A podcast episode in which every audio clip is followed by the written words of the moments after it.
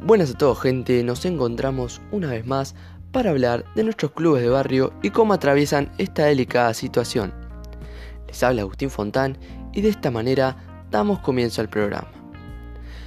Qué difícil se ve el panorama para la Liga Amateur Platense. Con las actividades lejos de volver, los clubes empeoran su economía mientras hacen todo lo posible para dar una mano a la comunidad, con colectas de todo tipo. El primero de los clubes de los que vamos a hablar hoy es Asociación Coronel Bransen.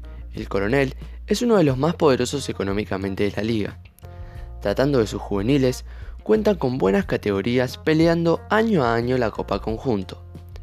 Aunque para los jóvenes la actualidad no es la mejor, ya que no todas las categorías están entrenando. Veremos cómo vuelven cuando termina la cuarentena. En cuanto a la ayuda social, el equipo del Retiro hizo ya tres encuentros en su predio de 161 y 52, ayudando a los vecinos de la zona, realizando comidas y entregando ropa.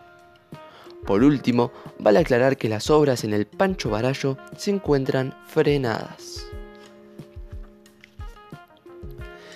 Siguiendo con la temática, el siguiente de los clubes que abordaremos en este espacio es Centro Fomento Ringelet.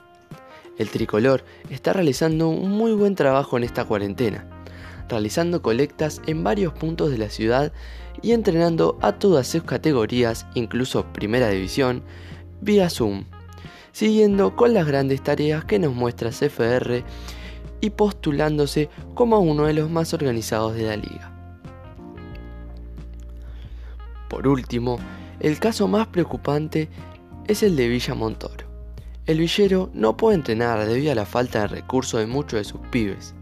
Además, las ollas populares y las colectas no abundan en 96 y 116, predio donde también se descartan las obras hasta nuevo aviso.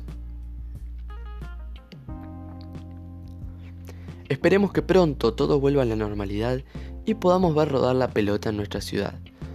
Por el bien de los clubes, deseamos que todos puedan atravesar esta difícil situación y estén listos para cuando AFA dé el ok. Eso fue todo por hoy. Hasta la próxima.